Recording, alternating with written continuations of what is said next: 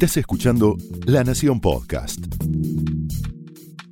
A continuación, el análisis económico de José del Río en Mesa Chica. Y el eje de lo que hay que prestar atención al programa de hoy, además que está Paz, está Alfredo, está el señor Fernández Blanco, eh, es quién va a poner un solo dólar acá en la Argentina. Así que cierro el programa, nos quedamos un ratito más, lo que necesite o, o lo que quiera el señor José del Río, y arranca con su programa. Vamos. Vamos.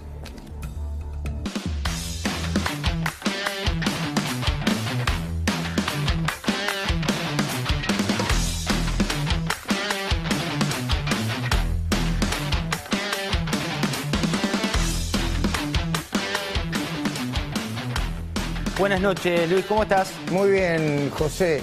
Eh, eh, eh, tu pregunta es clave, ¿eh? Con Alfonso Pratgay, con Rosendo Fraga acá, con todo el equipo.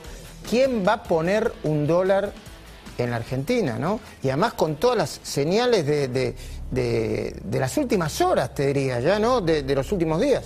Vos sabés que esta mañana se produjo aquí en Buenos Aires el congreso más importante de directivos de finanzas. Siempre en el mundo de las empresas son como los que uno se enoja con, ¿viste? Porque son los que te dicen, no, no hay presupuesto, no, por acá no, no por acá. Bueno, y se habló de lo que viene en el país, pero con, con una celeridad y con una precisión que pocos tienen. Y ahí surgió esta pregunta, Luis. Más allá de todas las noticias que después en el transcurso del día fueron ocurriendo, como por ejemplo lo de Avellaneda, que te imaginas lo que piensa un inversor cuando le decís, si hay un baldío, expropiese. Tiembla, tiembla. Y además, con una señal que viene pegado a lo que dijo el presidente Alberto Fernández el otro día, que los que entendieron más o menos dijeron no, pero. Y los otros dijeron, che, si tenés un pedacito de, tierra, apurate y dásela a, a quienes la necesitan, ¿no? No sé, eh, eh, donásela, regalásela, ¿no se entendió? Aparte, hay mucha data que tienen hoy por hoy tanto Axel Kicillof como Cristina Fernández de Kirchner. Recién lo veía Fernando cuando te contaba algunas de las encuestas. Y hay otras que son más ácidas aún. Eso es lo que aplicaron como, como despertador, lo que obligó a que de un día para el otro eh, Kicillof se olvidó de los datos que te daba para justificarte por qué no había clases presenciales, lo dejó al ministro Trota mirando desde el balcón diciendo, pero cómo no era que no podíamos, y se da esta miseria política que se está viviendo hoy, que Villa Gesell pueda tener clases presenciales y Pinamar no. Digo, a veces uno siente que te están tomando el pelo. Mira, eh, seguramente vos lo vas a hablar ahora con Alfonso Pratgay, que fue uno de los primeros que dijo, esta cuarentena es, le va a hacer muy mal a la, Argentina, le va a hacer muy mal desde el punto de vista epidemiológico, porque seguía las curvas, y desde el punto de vista eh, puramente económico. Las encuestas están empezando a, a demostrar, yo he tenido una discusión con la mesa de voces y supongo que, que vos la podrás seguir con tu programa, que por más que en Juntos por el Cambio dicen, che, mirá que todavía en la provincia estamos perdiendo eh, por varios puntos, hay un descontento que ya está atravesando la imagen de Kisilov y la imagen de la nueva jefa de campaña al frente de todos, que es Cristina. ¿Es, es el mismo problema que tenía Macri, más o menos, o que terminó teniendo más o menos en 2019? Y hay un dato más, Luis, que es eh, impactante. Cuando vos le preguntabas hace un año a la opinión pública, le decías, bueno, ¿usted cree que después va a venir un escenario mejor después de la pandemia? ¿Cree que el gobierno está manejando bien esta pandemia? Hace un año te decían sí. Ahora te dice 6 de cada 10 argentinos consultados por los últimos estudios que no, que no creen que el panorama que viene sea más alentador y empieza a caer, digamos, la realidad de- del día después. Pero si querés, Luis, te libero y arranco con eso, con esa pregunta. Dale, te eh, sigo viendo obviamente con mucho interés. ¿Quién va a poner un dólar en la Argentina? Esa pregunta te la haces vos, pero no te la haces desde el punto de vista de la oligarquía, como tratan de instalarte, o desde los acaudalados, sino de la realidad que tiene conocimiento por tu em- familia, por la empresa en la que trabajás, sea grande, sea mediana, sea pyme, por las dificultades que atraviesa el país y que te muestran, ya con eh, menos velo de la pandemia, te muestran que la pobreza en nuestro país está en niveles récord. Hoy a la mañana te decía un empresario, ¿eh? uno de tantos empresarios que participaron de esa cumbre de directivos de finanzas, que lo importante no es tanto la cumbre, si bien el IAF sin duda es la institución que nuclea a los principales directivos de nuestro país, sino lo que surgió de ahí. Un empresario se llama Rolando González Bunster, un empresario que es argentino, que estaba en República Dominicana, le dijo a todo el auditorio lo que piensa el auditorio, pero que pocos en la Argentina, con una mirada endogámica, se atreven a decir. Dijo, ¿por qué no ponemos un dólar en la Argentina? Primero, ustedes se olvidan, nosotros nos olvidamos, pero la Argentina sigue con un cepo que no te permite no solo, no solo comprar dólares, sino que si vos tenés la suerte de invertir en el país, de ganar en base a esfuerzo y trabajo, y sos una multinacional, no podés, como decía él, llevarte parte de esas ganancias justas que hiciste por invertir y poner a riesgo tu capital. La seguridad jurídica de un país en el cual un intendente amanece una mañana y te dice, buen día, bienvenidos, a partir de ahora si tenés un baldío y es de tu propiedad, me lo voy a quedar. Si en ocho años no haces nada con tu propiedad, pasa a ser mía, la voy a expropiar. Algo que, si lo sumás a las palabras del propio presidente Fernández, había dicho, ¿para qué sirven las tierras improductivas? Ojo, todo esto que uno lo ve en el marco de la pandemia con el barbijo todavía en los ojos, y que en el marco de la pandemia lo ves de una mirada muy endogámica, es lo que está construyendo el día después. Mientras nosotros discutimos esta situación y estamos hablando de qué se puede expropiar o no en Avellaneda, el mundo va por cómo fomentar las inversiones, cómo traer economía de conocimiento, cómo generar proyectos que te conviertan en competitivo ese día después. La moneda argentina no existe. ¿Acaso vos ahorrás en pesos? Si podés ahorrar, porque son muy pocos los que pueden ahorrar, ¿para qué vas a ahorrar en pesos si te prometen una inflación y la inflación supera ampliamente lo prometido? Si hay un escenario de plan económico que de golpe se borra en 24 horas, porque suena el teléfono, porque pesa el pragmatismo, porque aparecen las encuestas, porque la realidad le dice al presidente de la Nación y a la vicepresidenta a veces en ejercicio presidencial que la realidad los lleva de frente a una situación muy complicada en materia económica. ¿Por qué voy a traer un dólar? Decía este inversor, si me cambian las reglas todo el tiempo, si me prometen que si invierto a largo plazo, sobre todo en energía, que es el rubro en el cual él se desempeña, de un día para el otro ven con malos ojos que yo gane un poco de dinero y me pisan las tarifas, me pisan los márgenes y me dicen que algo habré hecho. ¿Por qué voy a invertir en un país en el cual de un día para el otro también aparecen por una cadena que no es nacional, pero sí por distintos escenarios, un gobernador de la provincia que dice, el plan como está no sirve, hay que cambiarlo todo. Y cuando las encuestas llegaron, encuestas de último momento, después te vamos a mostrar en detalle, una encuesta que preocupó sobre todo a Cristina, porque la batalla de Cristina es el 40% del electorado que está en la provincia de Buenos Aires. Y ese electorado dice que, ojo, no se, no se crean que esto es intención de voto, es solamente aceptación a determinados políticos o no. Por primera vez, un relevamiento, en este caso de Management Fit, te dice que Macri superó por primera vez a CFK en el conurbano bonaerense, en la provincia de Buenos Aires. Imagínate lo que significa eso para el bastión del Delfín, en este caso de Cristina Fernández de Kirchner, donde ves la imagen positiva y la imagen negativa de ambos funcionarios que, cabe decirlo, no tienen una buena imagen en términos de el techo de negatividad. ¿Qué hizo la Argentina hoy para decirle otra cachetada a los inversores?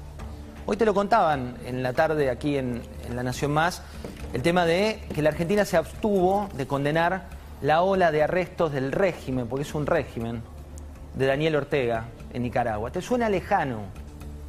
¿Pero qué pensás que cree un inversor de Estados Unidos cuando mira que la Argentina no condena a un lugar que mete en preso a la oposición. Que la Argentina no condena a un país que dice que está bien que vaya a la cárcel el que piensa distinto. Eso es un espanta inversiones literal, explícito. ¿Y qué dijimos? Bueno, nosotros nos abstenemos. Como nos abstenemos de mirar lo que pasa en Venezuela y las denuncias son regionales, las denuncias son internacionales. Las denuncias ya son vergonzosas cuando uno ve el silencio que hay en nuestro país respecto de otro régimen, que es el de Maduro. Y estamos construyendo el país de tus hijos, de mis hijos, de nuestros hijos. Y la gente no es tonta, la gente va, va despertando. ¿O acaso crees que no se dieron cuenta todos aquellos que pedían, la cantidad de organizaciones civiles, de la sociedad civil, que pedía la vuelta a las clases presenciales y las razones que te esgrimían para no volver a las clases presenciales, de golpe desaparecieron. De golpe ese relato se borró. ¿Y sabes lo que dicen las encuestas? Que la prioridad y lo que más enojó al electorado con el gobierno nacional, provincial y con la vicepresidenta es el manejo de la economía que va a ser un factor determinante para la próxima elección.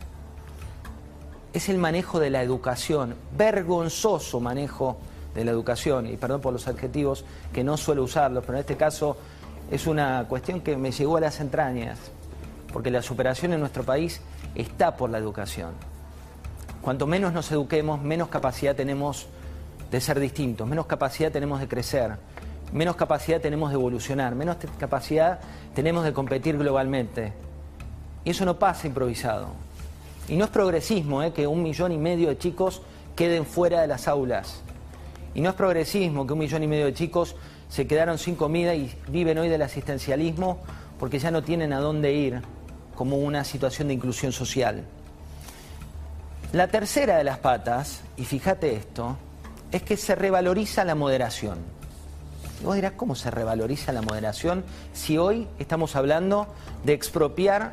No es expropiar porque lo dijeron de hecho en realidad, es de terminar de hecho con un sistema de salud privado, no de derecho. Se trató de hacerlo de derecho y no se lograba, entonces de hecho empiezo a limar los márgenes como denunciaron hoy en la Unión Argentina de Salud. Y te tiro tres datos más de la Argentina que viene. ¿Cuál es el modelo económico que estamos viendo para el día después? Un modelo para la primavera. Y cuando te cito en la estación, tal vez, si vos tenés una memoria colectiva o selectiva, dirás, bueno, el plan primavera me está diciendo. No, no, te digo que el plan tiene que ver con la primavera porque no estamos pensando el día después. Mira lo que viene. Recomposición salarial para mejorar el consumo porque Cristina Fernández de Kirchner cree que el 70% de la economía la mueve el consumo. Después les vamos a preguntar a Alfonso Pratgay si esto es verdad o tiene que ver con una falacia. Las tarifas, quédate tranquilo si pensás de corto plazo, te las congelan, pero recordá si pensás de largo plazo lo que ocurrió cuando te la congelaron por 10 años. Se te cortaba la luz, vino otro gobierno que empezó a subirlas por ahí de una manera demasiado desmedida y vos lo sufriste y lo pagó en las elecciones. Entre un extremo y el otro está la 9 de julio. Van a ampliar la ayuda social y van a poner más dinero en la calle. Pero la inflación que estaba empezando, y vos decís, empezando a controlarse con los números que tenemos, no. Pero las cuentas macroeconómicas empezaban un poquito a ordenar por la bendición que tiene nuestro país, que es el campo y los commodities, y de golpe se van a volver a desordenar. Se van a postergar las negociaciones con el FMI porque hay que sacar al villano de la escena. Pero eso está latente. El Club de París está latente. La ayuda social la vas a ver con más escena. Le van a llover del cielo 4.370 millones de dólares al gobierno que vienen del Fondo Monetario Internacional. Y que no te confundan con las jubilaciones, ¿eh? porque el ajuste de las jubilaciones te da 15 puntos debajo de la inflación. ¿Y cuál va a ser la elección cuando el electorado pide moderación? Todo lo contrario, elegir nuevos enemigos, generar territorio a la ficción. Bienvenidos.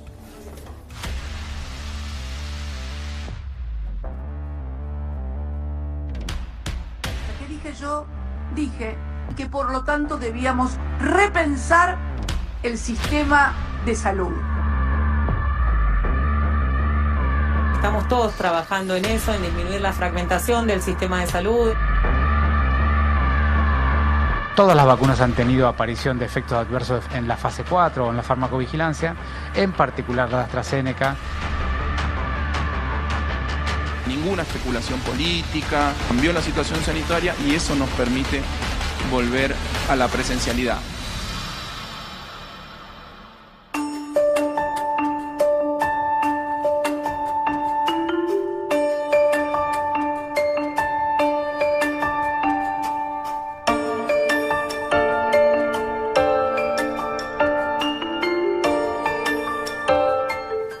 Alfonso Pratgay, buenas noches, ¿cómo estás? Buenas noches, José, qué gusto acompañarte. ¿Cómo va a ser el día después? Y falta mucho para llegar al día después. Esto fue el análisis económico de José del Río en Mesa Chica, un podcast exclusivo de la Nación. Escucha todos los programas de La Nación Podcast en www.lanacion.com.ar. Suscríbete para no perderte ningún episodio. Estamos en Spotify, Apple Podcast, Google Podcast y en tu reproductor de podcast favorito. Seguí escuchando La Nación Podcast.